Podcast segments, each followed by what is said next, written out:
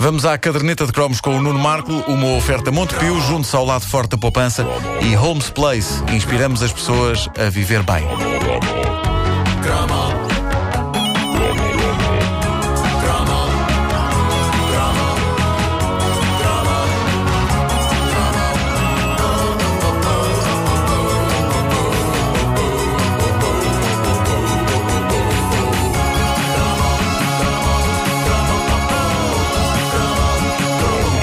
Para vocês, senhoras, e para vocês também, homossexuais.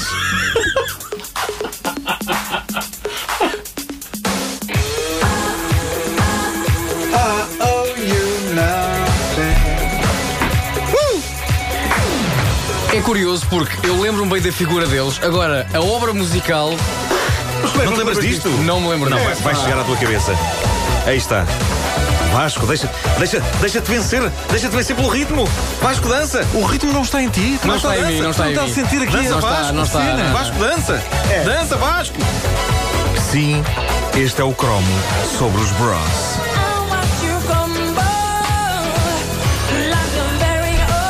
É que ele fazia aquele efeito.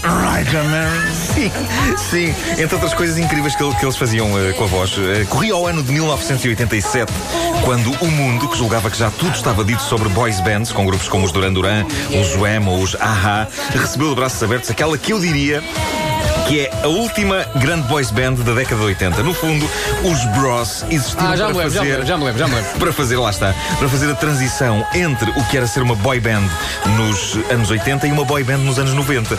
E nesse aspecto eh, deviam ser castigados, porque a grande diferença entre os anos 80 e os anos 90 no que toca a bandas de rapazes é que nos anos 80 a grande maioria das boys bands era composta por pessoas que, espanto dos espantos, sabia tocar instrumentos e compor música. Os Duran Duran compunham as suas próprias Compunham canções. em grandes canções, aliás. Tocavam, os também. Com os anos 90 vieram as bandas criadas em laboratório de garotada que só precisava de ter bom aspecto e saber cantar e dançar medianamente, porque depois os, os computadores em estúdio afinavam a voz, o, o que houvesse para afinar. Os Bros estavam ali no meio termo, com um pé entre as bandas que percebiam de música e as bandas que existiam para promover rapazes jeitosos que encantassem de uma vez só as miúdas e a comunidade gay. E assim foi, o triunfo dos Bros foi épico e só precisaram de uma dúzia de singles, sendo que dessa dúzia Três venderam de facto que nem bolos quentes e asseguraram a fortuna dos rapazes. Uma das características de Matt Goss, um dos irmãos Goss que compunham os Bros, o outro era o Luke Goss. Incrível. Era a maneira Chamavam Goss. Sim. Pá, siga. Pois é, realmente. Eh, mas era a maneira como ele usava a garganta. Ah, já sei porquê. Lá está aquilo que tu dizias, Pedro Ribeiro. Eh, Ele usava a garganta para carregar em certos sons. Vamos ouvir.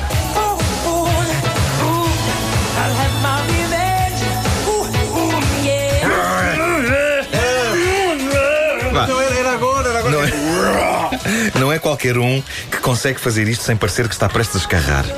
Outra inovação de Matt Goss foi a maneira como ele introduziu o grito "Uá" na música popular. O grito "Uá". Uá. Vamos ouvir, vamos ouvir. Cá está. É, é mais assim à francesa. Vá, deixa, deixa só pôr várias vezes seguidas. Va- Vamos a isso, vamos- mais uma vez. Cá está. Se repararem bem, este também está presente noutro single deles, chamado Drop the Boy. Olha agora. Pois é, cá está. É verdade, é verdade. É a chamada marca d'água desta. Bom, eh, mas sem dúvida que o single mais popular da banda foi este. When will I, will I be famous? Ah, sim, este é o. When will I be famous? Sim.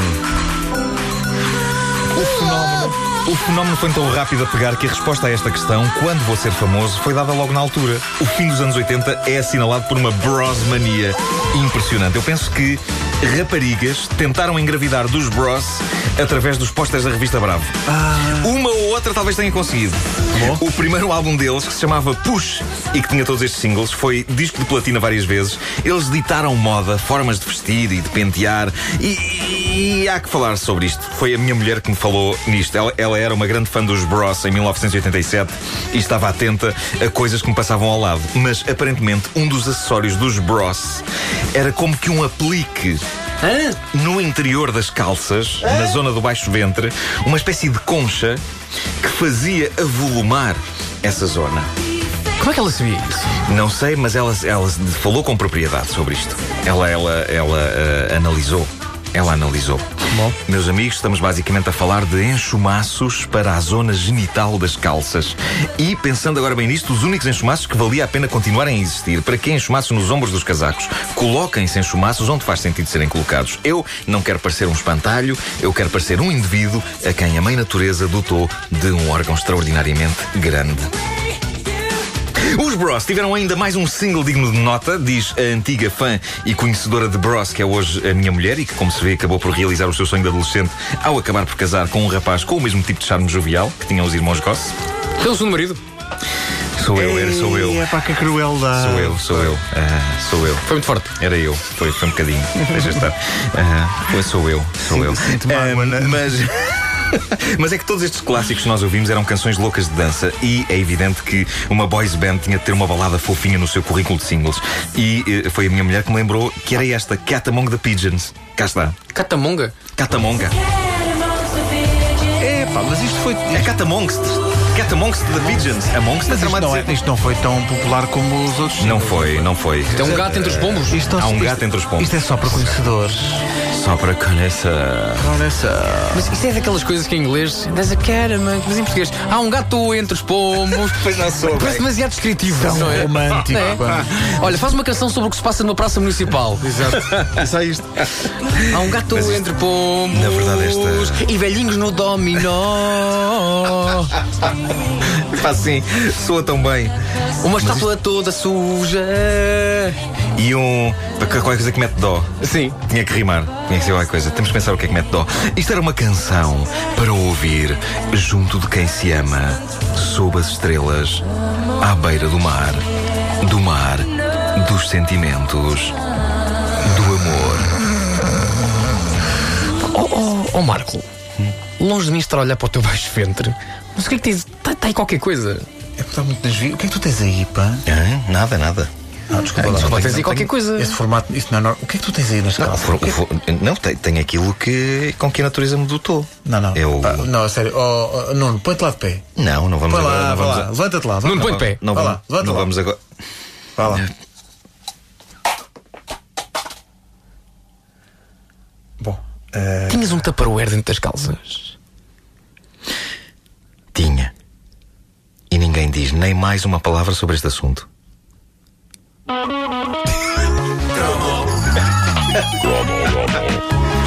A caderneta de cromos é uma oferta Montepio junto ao lado forte da poupança e Homes Place. Inspiramos as pessoas a viver bem. O nosso acting é convincente, não é? Não é? Houve ali uma reunião de Tupperware, à nossa maneira. 4 minutos para as 8, bom dia, obrigado por estar a acordar com as manhãs da comercial.